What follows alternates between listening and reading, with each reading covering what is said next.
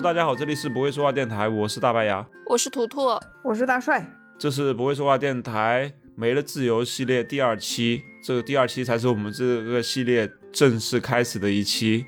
然后这一期我们要聊一个跟什么自由相关的一个话题呢？要我说是跟大帅相关的一种自由。大帅一脸懵逼，说是 跟我有什么关系？也不完全相关吧。因为大帅今天跟我说他酸虫上脑，我就觉得我们可以聊聊酸虫自由。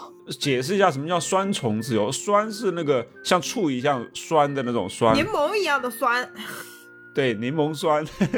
就是我酸了的那个酸，哎，因为最近不是有两个热点嘛，一个是世界杯，另外一个就是大 S 啊，对吧？和汪小菲。然后呢，这两个话题其实我们我们这一期都可以顺便聊一聊，对吧？就先聊关于世界杯的吧。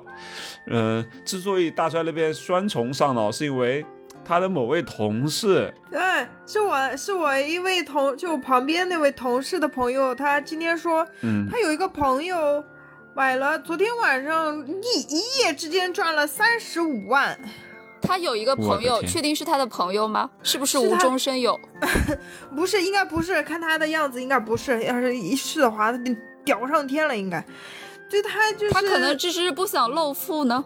嗯，不至于，我能看得出来，那种那种一夜暴富的喜悦，跟他那个，呃，跟他那个关联，呃，跟他那个酸味酸味的那种感觉是完全不一样的。这个酸味是你的酸吧？我能听出来，他也是，他也，他跟我的成分是一样的，一样酸。对呀，哎，不不，这里我有点不理解，因为你跟我说他是第一次买，之前从来没买过，第一次买就能中三十五万，我这实在是。第一次买就敢买七千多，我不信。对，我真的也不信。他真的说他是第一次，他是说，嗯，他说他就那个钱是是干嘛的？本来是要干嘛的，后来后来没用了，是公司的钱，然后他就去。呃，去买了那个，然后他说，就说挪用公款啊，不是，他胆子挺大的呀，我的天，就是买了那个赌球啊，就是他是压注，然后嗯，他是买了七千块钱的，那七千块钱本来是说是公司有什么用，后来那个又没用了，然后他就先把那个钱拿去买东西了，然后输呃输了就算，嗯，就是输了赢了都算他的，然后他会把这个钱补上，然后他就买了一个那个。我身边有朋友赌球，他们也就买个五十一百的。哦，他买了七千块钱，我不知道胆，反正胆子很大。那我就不信，我真的就不信他第一次买。对啊，关键是他还压了个冷门，就对啊，绝对不信。昨天好多赌球的人都上天台了，然后他对呀赚了三十多万。他之前输过多少？你你肯定不知道。反正那个我同事说他是第一次买，多的是他不知道的事。然后我也不信他是最后一次买。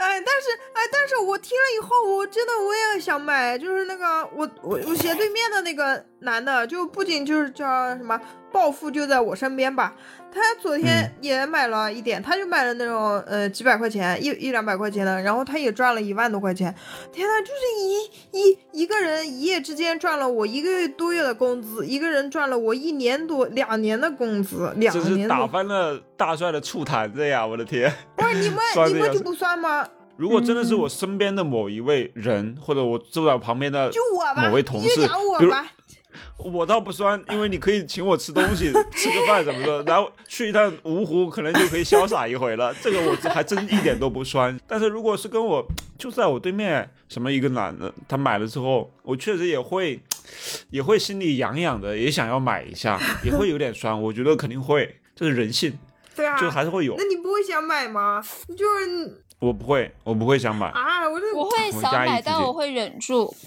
我的天啊，我也是，我今天就是一度想买，他们他们要是买的话，我马上就跟他们一起买了。但是因为因为我不信我能赢，你知道吧？我就不信我 我也能像他那样，因为我之前也买过彩票，也没啥，也买过一些东西，我觉得运气这件事情。对，就是没那个运气。哦，但是真的我就不信这件事情。赢面很大哎，百分之五十的赢面。你赢面这么大，那那个博彩公司就倒闭了呀。啥赢面啊？所以我就说，它就是一个坑。你到时候你买了，哎，其实如果你一开始你屡买不中的话，你打消这个心思也挺好的。但如果你买了哪一次真的中中了一个大的，那你就真的陷进去了，就收不了手了。不会的，我会金盆洗手的。不可能的。一开始赌博的人都这么说，他他第一次买完了中了三十五万，他会洗手，我绝对不信。他、啊 我我绝对不信。我觉得，我觉得我是那种适可而止，那个自制力很强的人。不是，你也不是他。们一开始都以为自己是这样的人不人，要跟人性做斗争好吗？我真的就不信。你我欢迎打脸好吗？欢迎他来打我的脸。如果他能打脸的话，我真的是高看他一眼，而且我觉得这样的就反而是救了他，知道吧？就是，但是真的就是真的就是个瘾，黄赌毒赌，对吧？毒这些没有一个你能脱得了干系的，就是你只要进去了，你就很难脱出来，因为就是它就是瘾啊。你像你坐在旁边的人，你都能感受到这种刺激，对不对？你像他当事人得多刺激，七千块钱，完了一下三十五万，他有心思上班吗？我就不信，他肯定换换成你哦，你你接下来你立马辞职，然后在家专心研究这个，天天买。啊，今天买世界杯，明天买欧洲杯，回头买联赛，各种比赛只要有赌的，你可能都在。对就你可能想尽办法去买。对，如果你下一次，如果他第二次买又中了三十五万，第三次买又中了三十万，你看他下回他说不定把他几百万全一下子全砸进去，然后没了，胆子会越来越大的。对那我觉得他的人生也赢了，因为他啊，他赚到了我可能一辈子都赚不到的钱。你放什么屁呀、你知道吗？这这就不平衡了呀，就是你没有没有真的很努力，就是得到这种意外的收获，你会不会珍惜的？那个钱就是一个数字，然后接下来你的工资，你再去上班赚的那点钱，你就觉得太没根本有意义了。瞧不上。对啊，对，他经历过人生大起大落呀，他是人生赢家。这个其实也看你的偏财运好不好。可以肯定的是，每个人都有运气，也可以肯定的是，每个人不会一直有运气。所以，所以不用酸，真的一点都不用酸。小赌怡情，大赌伤身。嗯，哦，对他们，我觉得他们这就是小赌。三十多万你都羡慕哭了，还小赌？小赌之后慢慢就变成稍微大一点的小赌，然后我们最后变成中赌，然后最后大赌，然后大赌特赌。你想想，哎，我们有时候很多村子里面，对吧？或者遇到了一些这种亲戚里面有赌博的，你看有几个能有好下场的？不可能的。都是妻离子散、家破人亡。我真的很痛恨这种赌博什么的。班也不会，班也不会想好好上了，对吧？嗯，然后责责任感也不会再有了，想尽办法一起去借钱，然后去再赌、再赌、再陷进去、再赔进去。你还酸吗？哎，算了，那我不算了。成成功的把大帅的酸虫给逼走了。你没那个运气的，给你七千块钱，你绝对你你有七千块钱，你你投进去，你立马就输掉了，绝对。不是大帅说给我七千块钱，我就偷偷的藏好。你这个属于蚂蚁啊，还是什么屎壳郎呀？我操！先 先把自己手手机上留着过冬呢，是吧？大帅肯定是，大帅有贼心没贼胆的。我觉得啊我们得算那些努力赚钱的人，努力最终从穷光蛋变成富豪的那些人，嗯，对吧？算那些人，人家那些人赚的钱，其实才是正儿八经的钱。牙哥，那我酸你啊！酸我啥呀？我现在也是，酸牙哥孑然一身。我现在也是一分钱都没有了，还欠别人钱好吗？我还要你投资这这些的。在我也没两，你钱好歹两大城市，你各占一套房啊！你芜湖一个大城市，你也占了一套房啊？那我应该算你们两个是吗？搞得跟你没房一样。我我这小别说了城市，，你那个太原的公主，我的天，你 那什么个国王东西啊要给你买一套房，你都对啊，对矿产公主，你只是不屑而已。切勿造谣。，你你还不分分钟的事儿，而富二代那些小伙子在在你家门口排队 等着你去，什么东西啊？哎，就是我们彼此都有让对方很酸的点。对，我感觉我们每一期聊的都像异想天开，完全不像。不是三个人，三个人太喜欢异想天开了。我们这期主题什么啊？自由，我们跟自由有什么关系吗？其实我觉得是一种，其实我我想说啊，这个三三重自由这个话题，其实我想说的是一种情绪上的自由。情绪上的自由，情绪上的自由就是怎么讲呢？呃，可能大家常规意义上认为一个人一定要是阳光、积极、正能量这样有这样的情绪才是比较正确的。如果是比较消极，然后比较邪恶这种，有一些小心思，他们会认为这样不好。但是我觉得，就是还是要正视我们的这种情绪，我们允许这种酸酸虫上脑，允许嫉妒发生。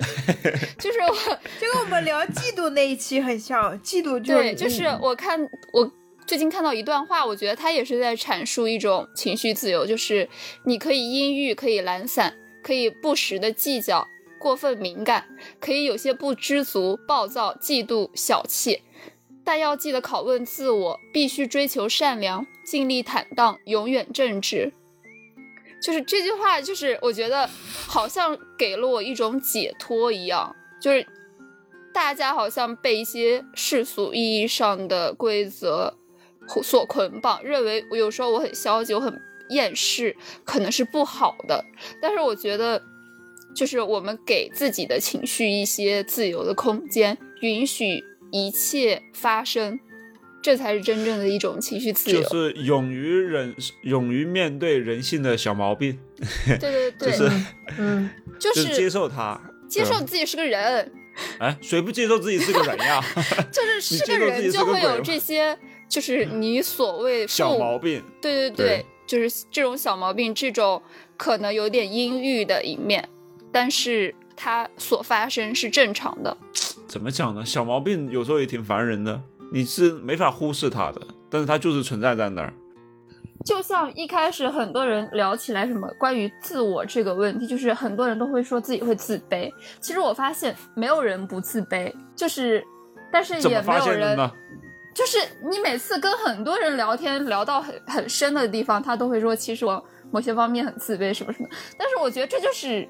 就是人在自我认知过程中所产生的某一面而已，你没有人不自卑，其实也没有人不自信，肯定是，可一个人肯定是在发现自己有一些成就或者是有一些什么点的时候，也会萌生出那种突然就是一股自豪感，一种自我肯定，就这种东西其实都是正常发生的，它同时存在的，只是忽大忽小，对，有时候自信大一点，有时候自卑大一点，对的。嗯，所以我就开始正视了。一开始我可能觉得我表面自信或者怎么样，但是我内心是一个自卑的人。但是我后来又深度的剖析自己，我就觉得其实不是，我也有很自信的点吧，我也有自卑的点，但是这些是共存的，就是我们是一个多面体，就这种感觉。嗯，哎，为什么一聊人性我就瞌睡呢？感觉太没有精神了。因为你并不想面对真实的人性。因为人性就是会瞌睡嘛，对不对？就是我在你面前，在你们俩面前，我瞌睡了，我打哈欠，我不用回避嘛，对不对？就是这就是我的人性呀，对吧？或者说我现在想放屁了，我可能就放了呗，对吧？人之常情。但是如果对面是我是个女老板，哎，两个女老板正在面试我，我就得这样子。哎，头发弄起来，然后各方面，嗯，说问吧啊，老板你问，嗯，然后当个就做个人，知道吧？就是做一个表面的人，就是，但就是因为你俩在审视我嘛，对不对？在这样的一个场景里面，就我很难做到这种情绪的自由，或者说把自己那种小毛病啊什么的可以暴露出来，对吧？对。但是我觉得这一点，大帅呢，其实反而会这一块做的会好一点，就是更自由一点。对，你知道吗？就是我不自由，我天天我天天捆绑我自己。你没你没理解，你没理解。我是说，就你在你你呢，其实相对来讲，你的那种小毛病会呃暴露的更多一点。我觉得就是，你知道吧？就是不会把自己修饰的特别的美好，就更真实一点。对，我是这个意思。但是很多人。很会装嘛，对吧？很会掩饰自己的不足。不是牙哥，那你还是那你还是对我了解不够透彻。其实我也很会装的，我我我在我在我那些陌生同事 那就是你的演技有点差，只能这么讲，对吧？可能是演技太好了呢，演的不着痕迹。我这，但是在我看来，你是更真诚一点的，明白吗？不是那种呃那种很装的人。就在我看来，你不是那种很装的，要故意把自己的那种呃小毛病啊，或者是一些不好的点啊，就故意遮掩起来，怎样？呃，可能是对你们吧，呃，对啊，可能我对你们嘛，嗯。哎，这里正好可以聊到，大 S 和汪小菲这些，对吧？哎呀，我最近真的是上蹿下跳的啊，又有反转啊，又反转了啊，还有这么猛的料。我觉得这里啊，哎，这俩你这样，我们就单纯这聊这俩人的性格。一个巨蟹，一个天秤。我们先先不各自的什么谁对谁错啊，什么这些我们不评价，我们单纯就先聊一聊他们这种性格或者做人的这种方式。哎，我们可以聊一聊这个，我觉得其实跟我们这个反而有点关联性。呃，您有什么见解呢？你看汪小菲就是那种相对比较直直直一点的，就是性格容易比较急嘛，对吧？就是也不会过多的掩饰，但是他有时候可能也会有忍的部分，但是就是感觉他还不太成熟似的，就是对对对对，就是那这个呢，其实就很多时候你说不成熟吧，你说好还是不好呢？就是有时候他是好的，有时候在某些点上面，他就会让你感觉也不你就是就是事情处理的不好。对啊，他就是，嗯，怎么说呢，就很冲动，很多事情你要从长计议，是吧？你比如说，你关于孩子这件事情，如果你真的是想争取探视和陪伴孩子这个机会和权利的话，那你要认真的去考虑这件事情，怎么样才能就是达成目的，而不是说在网上就是只是喝像喝多了一样，然后随便宣泄一下各种。信息断断续续有的没的这样堆出来，然后引起网友各种揣测和舆论，然后一波接着一波，就他们一家的破事儿占着大半个热搜，就觉得这样做就是很不成熟啊，很不理智的一种表现。要不你就一击制敌。对，但是你看大 S 呢，就是跟他完全是相反的性格。对。一直是一种就是很成熟稳重，就永远不会跟你当面翻脸嘛。对，呃，毕竟人家是女明星啊，保持优雅。对对对，就是很优雅，然后该但是该做的事情一件没落都全做了。对啊。该干嘛干嘛，对吧？然后他该要的东西，该想要达到的一些目的，该要钱要钱，该告人家告人家，该养孩子养孩子。哎，好牛逼哦！他在以他在以以前一定是那种执掌大局的人。对，哎呀，怎么讲？你说这俩人，我觉得他俩性格不合。但你，但但他那能过十年，我的天！迁就呗，肯定是迁就啊。但是我反而觉得，就是反而是他这种性格更容易相对比较掌控，像汪小菲这种性格的人。啊，那肯定呀，所以被拿捏了呀。啊？为什么？我我以为，我觉得，我以觉得是那个。嗯，大 S 在忍，一直在隐忍。呃，我没觉得。他，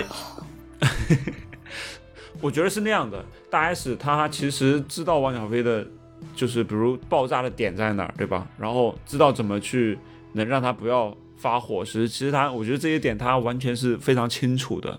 对。然后最后，最终他。他想跟你分开了，其实就是因为他不想再这个做这件事了，他就不想跟你再相处了，他有新的一些计划了，或者说有其他利益方面的一些牵扯了之后，他会取舍，手起刀落，就是还是清醒。对，反正我吃瓜吃的上蹿下跳，但是那些瓜都没有被证实，现在也不知道真假，然后我也不站队，但是就是我觉得很。乌烟瘴气，对我我反正我两边我也不站，我觉得大家就是这种这种事情，有时候说不清楚，对吧？就是到底谁对谁错，未知全貌不予置评吧。但是我就是觉得，相对来讲，可能汪小菲这种性格就是更更自由一点吧，就是这种性情呢，就是他想说什么说什么。自由是换来长久的不自由。对，没错，就是他相对来讲，他就是。那种隐忍比较少嘛，这个时候其实他的一种这种情绪可以在当下立马就发泄出来，但是没有掌控感，没有那种就是风险不知道到底有多大，就是造成多大的危害，这个也不知道，就是这个是一时的自由或者说当时的自由，嗯，然后还有一种就是后面的自由，比如像大 S 这种的，可能一开始觉得比较隐忍啊什么之类的，但是到后面我觉得他反而该得到的也都得到了。你你说他自由吗？它是一种常识的自由。你把时间维度拉长了，发现他是自由的。他跟又跟自己的初恋 在一起了。就是就先自由还是后自由嘛，对吧？那就是先后的问题嘛。那所以这两我种我觉得不只是先后，就是这个程度是不一样的。就是汪小菲只是一时的自由，但是他得到什么了吗？啊，他可能得到了酸辣粉卖了很多呀，对对对这些赚到东西，钱了呀。但是，但是我觉得就是我们抛开那些呃各种舆论呀，各种它包括它销售呀，它马六记是不是营业额增长啊这些东西来说，我们只是就这个他们一直争论的核心话题，可能就是孩子寒暑假要不要回北京过年陪他他和奶奶这件事儿，然后最后他也没有得到这个结果呀。如果就这个他们争论的事情而言的话，他根本没有得到自由啊，他没有得到自己想要的呀。大 S 那边不是还该干嘛干嘛吗？只是丢了一个床垫而已。他可能得到了一个情绪的发泄吧，就是他那一刻他可能就已经爆炸了，他就必须，嗯他就是要把他自己宣泄出来，宣泄完之后，嗯流量一波之后，然后钱赚到之后，他可能这个情绪也也得到了一个释放。至于结果吧，就是能不能得到孩子啊，或者改变现状啊，其实他估估计他那个电费该交还是要交，孩子生活费你该付还是得付，对吧？但是他他唯一就是情绪释放了嘛，对吧？这种情绪的释放，你说它有价值吗？情绪的释放当然有价值了，对啊，有情绪价值。对，还有就是实打实的卖酸辣粉的价值。然后我看那个报道，就是他和他妈，就是他妈直播好像卖了几千万，这几这几天卖了五六千万销售额，多牛逼，都是钱呀，什么电费什么的全挣回来了。不会他们双方这样搞一出，就只是为了割网友的韭菜吧？对，然后给大 S 分个成什么的，然后离婚不会也是也是逢场作戏吧？然后那个光头也是他们请来的演员，我的天！什么东西啊？哎，但是他们的那些爆料，我觉得就是看的还蛮震惊的，就很早但没有没有实锤啊，就只是说一下，大家也不会真的信啊。很早年台湾记者拍到他们开什么露天的那种什么很乱七八糟的 party，、就嗯就对啊，还拍到了那种照片啊，好恶心，看的就就玩的很花，然后反正但那感觉那个也只是一张模糊的照片，你没法说出来他们究竟到底干了啥。对没有实锤，但是那个关于那个光头他在韩国那些乱七八糟的的作风啊什么的，就是各种裸着在家里，然后又各种吸吸某些东西，被查到好多次，就这种事情，这是实锤吧？这韩国警方都检验过，我觉得这种东西就挺还是挺恶心的呀，那又怎样呢？就就嗯，一言 难尽吧。大帅，你一句话都不想讲了吗？这是你的自由，你你甚至现在静音了，你没你把声现吗音？静音了，你真的是彻底自由了。你想脱离不会说话我们，然后自由分是彻底享是吧自？由了。你 我不知道，我才看到，哎呀，对不住，对不住，你讲吧。你你有什么看法吗？你有什么想说的吗此次？事件吗？我不知道，我吃瓜，我没有从头吃到尾，我就我就看汪小菲在骂人，我觉得我跟汪小菲的性格有点像，都是巨蟹座，就是那种好像你没有什么计谋，没有什么城府，哎，对对，没有什么城府，就是只能硬刚。不知道怎么打造自己的人设啊！就是你看看大 S 那种那个就忍一天到晚北北京爷们儿，我的天，我的天，对对对，一天到晚就能逼逼，我的天能感受出，来北京爷们的那种暴躁。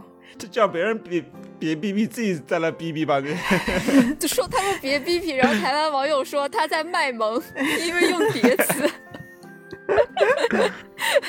可笑又可爱，对吧？对对对，我我倒我倒没有，我看到他发的，我倒没有很讨厌他我。跟你讲，一开始我就是他刚发的时候，我觉得神经病一样，然后后来他越发越心酸，我惨哎，有点心疼他，他越发越起劲，对，心疼。对，然后没有什么人鸟他，就感觉他，呃，感觉他还蛮 蛮耿直的，就是感觉他像不像是那种就是很很有很有心思那种，就是那种。哎，这种的这种男生你会能接受吗？就是谈恋爱，我一开始我一开始没有看过他们的综艺节目，对我一开始没有看过他们综艺节目，然后我我看了他们他的那个汪小菲在网络上一系列发言，我有点磕他们。我没有，我 我在 哎，他们结婚，他们是结婚的，磕这种过气对啊糖。，大概磕肯定不是磕他出轨啊什么之类对吧？你出轨肯定不对啊，不管什么，单纯只是说性格啊或什么之类的啊。对对，他们在一起的时候，我看他们恩恩爱爱的一些那个新闻稿啊，我觉得幸福三重奏对？对对对，我我觉得我我是看过那个综艺的，这两个看着很无聊啊，然后就他们离婚以后戏开始变得多了一点，然后我刚看到他发言，我就哎，我我有点磕，就是那种有一点呃你霸道，的文字我心疼，还是什么还爱他？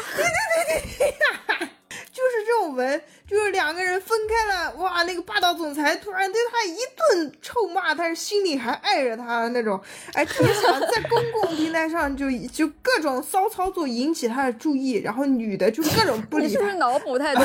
你是不是那种脑残言情小说看太多了呀？对对对对，就是脑残言情小说看多了，我就哎，我突然就对他们感觉哎来了点兴趣，但是哎大 S 结婚了，他们两个不太可能了，我感觉我好惨啊！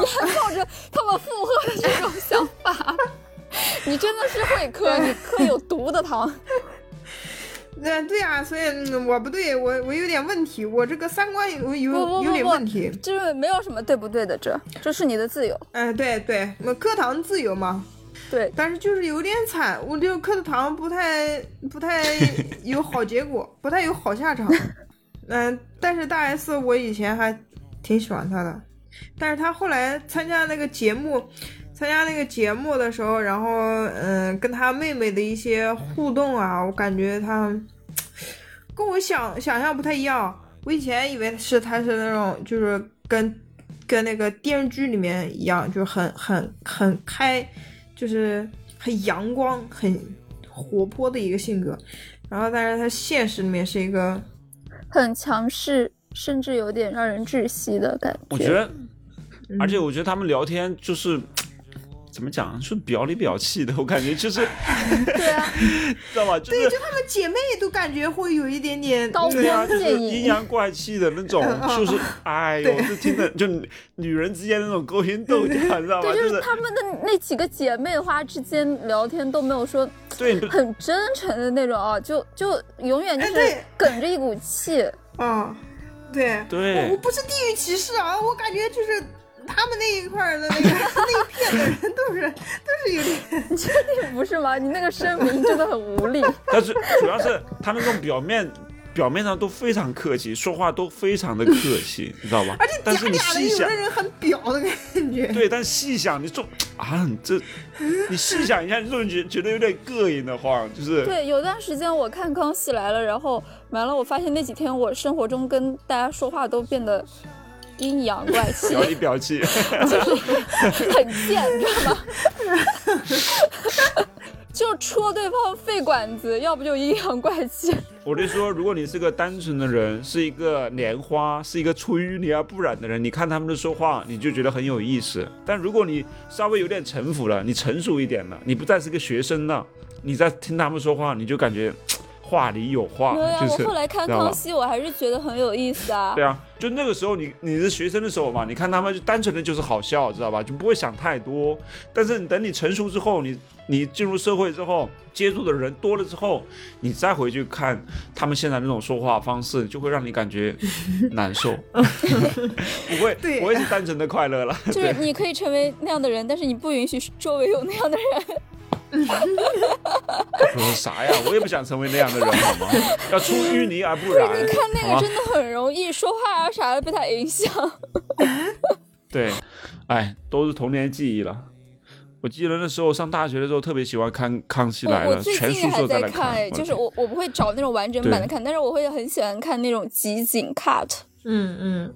嗯，哎，我们对那个，我们就是像我们这一季是自由，我们就不要说不要不要这个词，对，好的，不要说不要，对，不要这不要不要这个不要这个词就不要再出现了，那出现一下就啪一下扇自己巴掌。不要说不要，不要说不要。好了好了，那我们从现在开始就要嗯嗯，Go 嗯 on，对，不 no 要 no，不要有一切的 No, no 嗯就不要有一切的否定词出现，好吗？对，不要，OK 不对，不是，不行，对不会，对，都不要有，不会说话也不能说。对，不准，也不不可以。可以。大大家好，这里是会说话，短暂的改名。来，那我们继续。好了，我们这一期就到此结束吧。大大帅是永远是那个催着赶紧结束的那个人不。是我哎们说，，我采访你一下，啊你这个到底是个什么心理？你跟我讲一讲，为什么你老想把我们天台压缩到三十几分钟？你给我啊，怎么是我你是老冒天下大不韪，听众都想听我们一个小时甚至更多。我的天哪！我是为大部分，我是我是那个综合我自己的一个就是调调查研究啊，我我调查了我自己，我感觉大部分听众应该跟我一样。调查了一下自己，调查了个啥？他就是吾日三你调查我们听。众去啊！我们应该在群里发一个投票，就是说大家希望我们这个节目时长是多少？哎，三十分钟、一个小时、其实两个小时还是就是因三个小时为？大帅自己开始剪电台之后，他不想剪那么长了，他就开始每一期都催哎，着结束。哎，这个这个呃不是他真这个真没有。那个之哎前牙哥剪的时候之，前他也有过，对，不就是说，因为但是我跟你讲，你如果调研的话，我估计是很多人投三个小时一期，你信不信？你可能啊信不信？我我觉得可能是这样，我不是我们不会说话的受众，所以我听不下去这么长时间的。你别听啊，你还听自己电台啊？我都不听的。我不听，我不听，但我就是说这个时长有点太长了嘛，就是像我这样的，我像我这样的人，我就听不下去。你不认可你自己的节目，就是你这样的人不认可你这样的节目，你们不要歪曲事实。你想象别人也不会听那么长时间。你觉得像你一样的人不会听这样的节目这么长时间？对对对，是的，那个。但其实我们听众里面没几个像你这样的。对，所以我跟跟我们听众，我对我们听众可能有些误会啊。我们下次真的，下次我觉得确实可以调查一下。哎，真的可以调研一下，哎，真的。对好，那我们就所以我们到此结啊。不 是这这一期不要稀烂好吗？就是我们这期主题是啥？再回忆回忆，把情绪好好收个本儿啥的。情绪自由是吧绪自由？情绪自由，刚刚图图一直三三重自由对，啊刚！刚图图一直在升华呀，还说什么喂你？你叫一下。哎，我问你们一下，你们有过情，你们有过情绪自由的时候吗？或者是在什么样的情况下你们会情绪自由？哎啊、那这期那个就这样吧，这样我我来我来就是嗯，给你们升华一下吧，就是你就情绪升华牙哥的问题，你先回答一下，你再 不要是一味的只干自己想干的事？情。他想尽快结束，自己一个人两三分钟把它结束掉，是吧？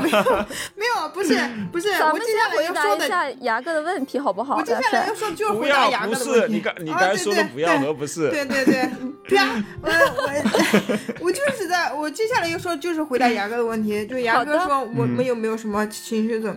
就是我有一个很深的感悟是什么呢？就是嗯，我是一个我我我天生是一个内向的人，呃，就在各种面试啊，或者是嗯人际交往过程中会碰到一些问题，就是你们我不知道你们嗯、不内向的人会不会有这个感触，就是就这个社会对于内向的人的嗯很不包容，这个社会很很为难内向的人。就是包括你在面试的时候，主要就是工作上面，我那个同事他面试的时候，就是因为就这次啊，就是因为说，嗯，感觉他有点内向，然后没有要他。啊我也不是嗯很懂，这个工作又不是什么销售岗位，为什么为什么连一个做后后端的，呃，连一个做产品都需要就很外向？我以前包括我在面试，我在做实习，或者是就是在刚毕业的时候找工作的时候，我我面试的时候，我都是尽可能把自己展现出来。然后当时也很青涩嘛，然后我性格不是那种外放的性格，我就很拘谨嘛。然后就经常是，嗯，不行，然后得到的结果就是说，哎呀，你的性格不行，不够不够不够外向。然后后来我就慢慢强迫自己要变得外向起来，然后在后面的面试过程中，嗯，我就积累了经验，然后就开始让自己表现的，哎呀，是一个很张扬的人，然后我就感觉在这个过程中，我就也压制了，我就我自己的内向那个性格就得不到自由。我觉得有时候内向的人他就不太善于表达自己，然后在社会上很多时候他就是那种就受受压制，社会丛林，哎，就是欺软怕硬，对啊，然后就是弱肉强食，对吧？你不善于表达的时候，很多时候就会容易被别人欺负。而且而且就是这个内向，就是被大家跟嗯不好的性格划等号，就是那些亲戚就经常说，哎呀，你这个性格不好，你要你要、嗯外向一点，呃，你要那个大方一点，跟人家说话要要那个怎么怎么怎么样一点。对，嗯就是那些大人就会说，哎呀，你你内向，你这样的性格就不好。我觉得性格其实没有什么好或者不好直说吧。对，就是，但是这个社会上大部分人都会把内向跟不好划等号。因为内向和外向，他各自的性格都会有一些缺点嘛，对吧？或者说劣势。很多时候，内向的劣势反而容易外放，知道吧？就是是的，别人别人很容易看到你的这种，哎，我跟你说话，你你扭扭捏捏的，或者说不愿意跟我讲话，跟你相处的过程中，可能你也不说话，对吧？也不知道你在想什么，然后你的你自己做了很多事情，但是你又不说出来，别人也不知道，对吧？最后被别人被那些会说话的人抢了功劳嘛。不会说话，我们扣题了。不会说话，你这时候你就会显示你没有能力，或者说你的能力会被缩减、缩小。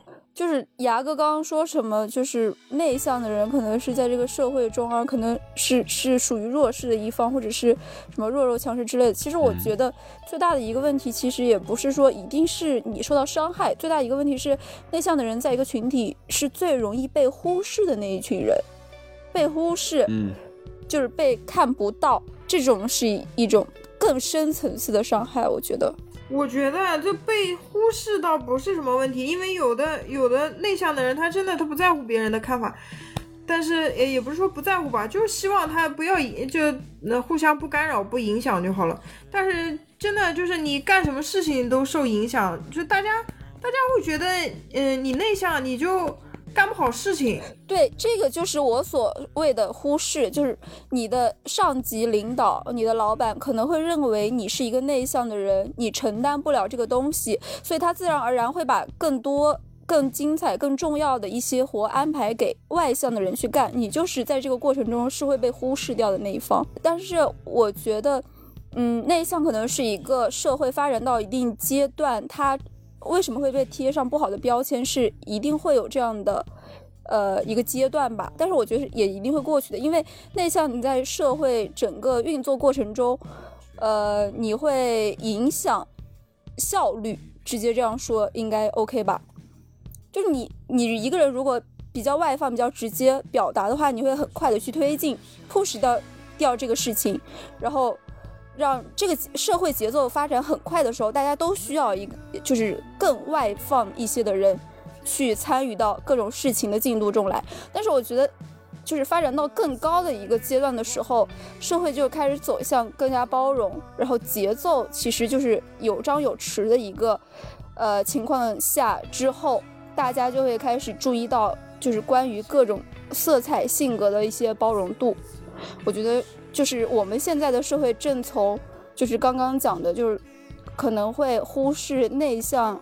性格这个阶段走向更加包容、自由、开放的这个阶段，我自己是这样感觉的。我的感觉是，就是呃，很多时候内向的人，他他的精力不在表现那一块，或者说不在交流那一块，但是他其实在做事情。很多时候内向的人，他是在默默的去做事情。很多时候外向，外向就是其实需要内向和外向的一个结合，就是外向的很多，他会更多的是在用于沟通去表达，但他做事情的这个精力肯定会被缩减。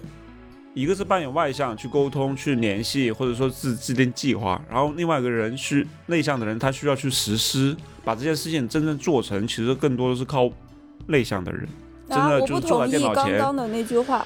就是我说在具体落实落实的过程中，很多时候，如果你在落实的过程中还不停的讲话，不停的去表现的话，你就没有精力去做那么多事情，比如去码代码，对吧？啊比如去啊，这 IT 句话是我是同意的，但是刚刚那句话我不同意。哪句？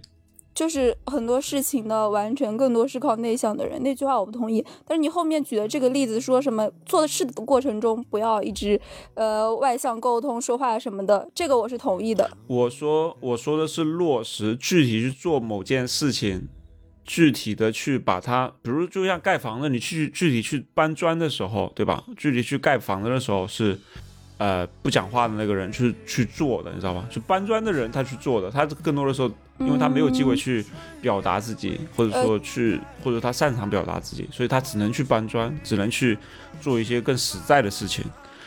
而外向的他可能去去沟通、去设计、去计划、去采买、采购，对吧？去跟人去做沟通，来把整个计划给落实下去，然后让所有的人都能把这件事情做进去。所以我是对，呃，外向的人他的价值是一样的，跟内内向哦内内向的人跟价值跟外向的人是一样的，只是说他在表面上大家对，看到的但但是大部分 HR 都不会像你这么想，大部分老板都不会像你这么想，他们都就觉得你反正我要找个、嗯找个员工，我就得找个外向的，内向的人干不好活。我我是觉得比较有智慧的用人机构，他应该是会把合适的人放到合适的位置，他并不会说所有的岗位都拒绝一个内向的人。比如说你是一个 account，你要对客，那你当然是要外向一些，是会加分的。但如果你是一个设计，你可能需要安静，或者是你是比如说一个工厂招一个工人，他可能不会 care 你到底是外向还是内向，只要你能踏踏实实把我这件事情给做好。就 OK，他应该是按照他们岗位的需求去匹配人才，而并不是说所有的岗位都要一个外向我。觉得应应该是这样，但是就是反正，所以说我很不理解的一个现实就是，哎，怎么又变成我不理解？就是我不理解的 一个现实就是为什么不管什么行业，他都要要求，就是我面我面试的什么岗，我觉得文案吧，就是我觉得他也不是一个什么很需要去呃怎么样跟外界打交道的一个岗，就是你很多文案都是很多牛逼的大佬，他都是自己呃在自己的世界里去写东西、创作东西，但是就是反正。不知道为什么不敢面，碰到了所有的面试官都说，而且就我之前那个面试的，就是让我阴影最大的那公司，我我简历我简历不是做的是那种，嗯、让人感觉还蛮那个的嘛。然后面试的时候说，哎，感觉你不像你简历，感觉你好像嗯没有那么呃外放。然后我我说我本来就不外放，然后他就瞬间好像就是本来期待值很高，然后就就就突然就变得语气就是很看不起你的那种感觉。我觉得是那样，就是越是特别大的公司，他对人的这种交流的要求的能力的要求会更高一些，明白吗？就是特别是大的公司，包括对人的这种情商啊，他对个人跟个人的交流啊什么这些会要求很高。但是如果是小公司，其实他更注重你最实实际的能力，你能不能把我帮这件事情给干成了，这个会比较重要。哎，所以说这是一个，这是一个，就是一个叫什么，嗯、外向性格主流的世界吧。比如你在 CSA 的时候，你会感觉到这种 问题吗？我觉得还好吧。但是你要去大大的公司，我觉得会对你这一块要求会高一些，因为你要因为他们的沟通成本一定要降低啊。对对，你半天说不清楚话，那那么多人，你到时候跟那么多人沟通，那就卡在那儿了呀，对吧？所以说，哎对呀，所以说，真的，你那我讲真的，我有的时候想，为什么不是是在古代的人？你要古代那些人，他就是他就是以那个什么啊文静，然后不讲话，那个贤良，就这这种。对呀，那古代，就是大家闺秀好吗？你要去职场的话，你觉得武则天是？你说的这样的人吗？哎，但是他们不会，他们在那个社会上，他不会歧视，还不会那些那些，哎呀，相亲的媒婆说啊，你要放外放一点，那相亲媒婆他都说，哎呀，你一定要嗯文静一点那。我觉得这一点就，哎，你是最近相亲受挫了吗？怎么了？不是给你介绍介绍对象的那个，大帅，你这点你搞清楚啊！我觉得内向跟文静是两回事。文静是文静，内向是内向，你不要搞文静也文静，只是说他哎比不不那么活泼啊或者什么之类的，但不代表他活泼不会。但是该说还是得说，人家该做还是要做。对，我想起脱口秀里面鸟鸟，其实他一直在探讨关于内向被社会所贴标签、贴负面标签这个问题，他每一场几乎都在说。然后我觉得他就说的很好啊，然后大家对于他这种性格接受度其实也蛮高的呀，只是社会这种长期以来形成这种根深蒂固的刻板印象，需要更长的时间来慢慢去解构它吧。我是看不到了。就没希望了，这社会绝望了。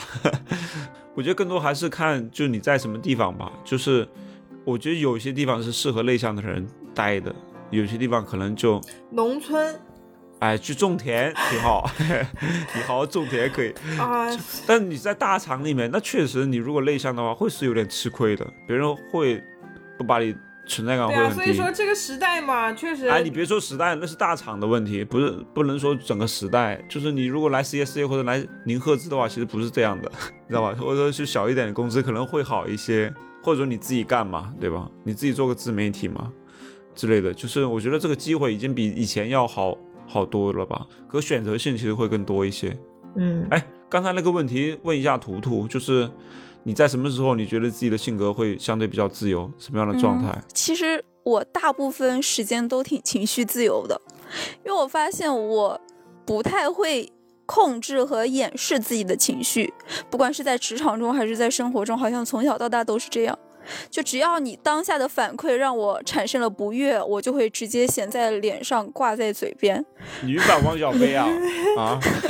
不是，但是我并不会像汪小菲一样，只是当下撒了气，我过后我早晚要把这个气给挣回来，我还是会下一盘棋的。啊，我汪小菲跟那个大 S 的结合体吧，哇，什么东西？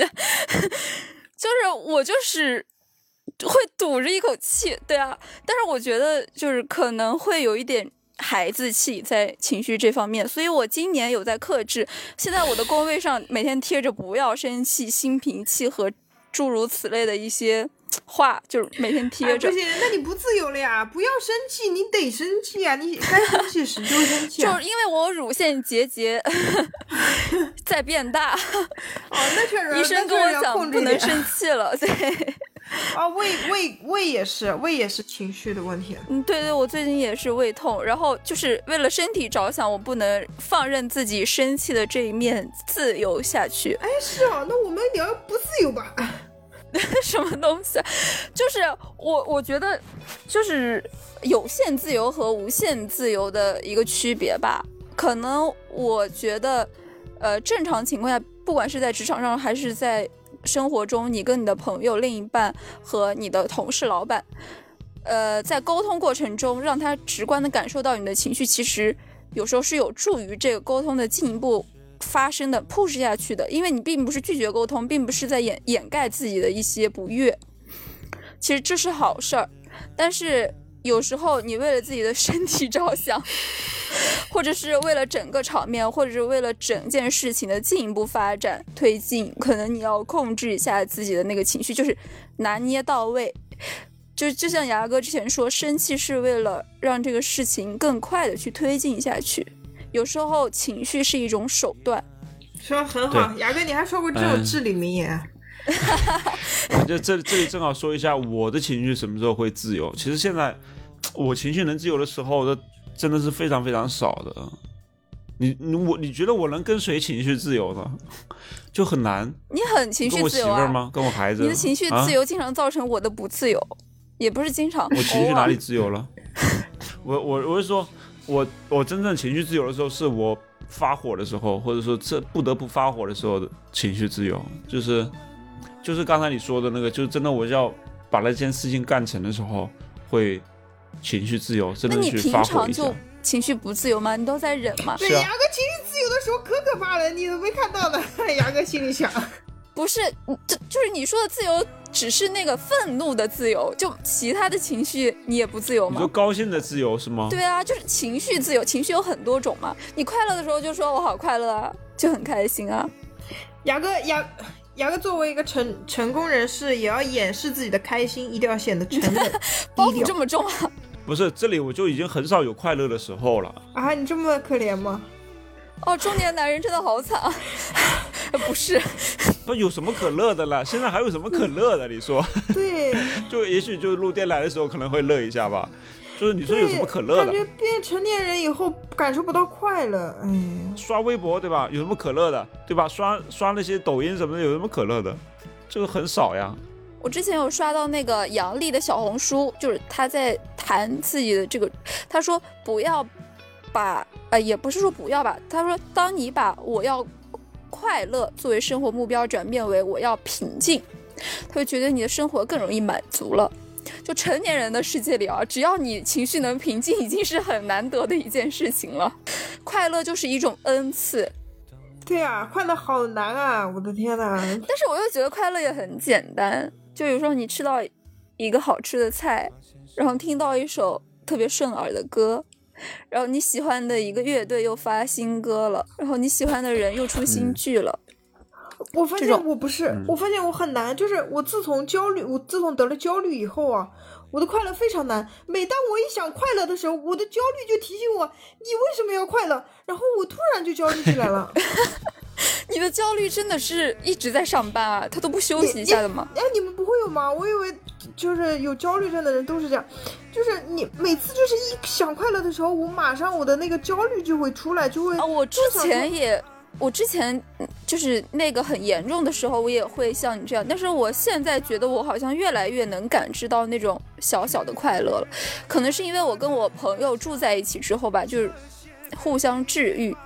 我就觉得，比如说我上周日，然后我们去了一个 live house，然后，嗯，你在里面听听歌、喝喝酒、玩玩骰子，然后看看帅哥，你会觉得。呃，虽然我的工作啊可能有什么问题，然后我的人生怎么也渺茫，但是当下那会儿，然后我是跟朋友在一起相处，在那个情景之下，我是真的在快乐的。啊，我现在我现在就是很难感受当下，所以我很难感受快乐。对，就是你你活在当下已经很难了，你活在当下，你就能感知一些小小的快乐。最近虽然林赫兹处于一个非常艰难的时期，我的人生也处于一个哎相对可能要纠结一下、犹豫一下要怎么走的一个阶段，但是我内心总有一股积极的力量告诉我，就是一切都会变好的。你的积极力量从何而来？我不知。道，就是有一种很强烈的预感，我不知道大家有没有过这种感觉。啊，我小时候有这种感觉。你那个叫什么？你平时打坐吗？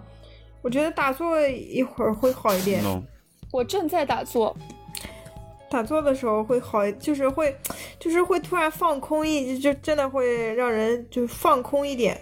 哎，然后我我我就我就会想尽一切办法去消除我的焦虑啊。我在洗澡的时候，焦虑是最旺盛的时候，因为因为我不跟外界接触，我就是一个人站在一个狭小的空间里，我就会非常焦虑那。你可以跟焦虑和解啊。对对你给焦虑自由，对对对，我就是我在我在洗澡间的时候，我的焦虑感非常旺盛，然后我在我在跟焦虑对话。对，就是你给他自由嘛，你不要总是认为这是一个不好的东西。对我就说你来吧，你你焦虑你来吧，然后你感受一下我的快乐。对啊，你说这样也挺好的啊，就总要学会跟自己的很多情绪去相处吧。对，就是那个我有看我我之前，我去年就开始跟看冥想的视频，他们就说，哎呀，你要感受焦，你要感受你身上的负面情绪，你要让它流淌过你的身体，然后，然后排出来，对，然后跟他就是跟他交流，跟他那个什么，嗯嗯，好了，我们这期就到这里吧，好吗？我们聊了已经好久了，欢迎大家订阅、转发、留言我们的电台，也可以加图图的微信进入我们的社群讨论。我是大白牙，我是图图。我是大帅，拜拜。拜拜。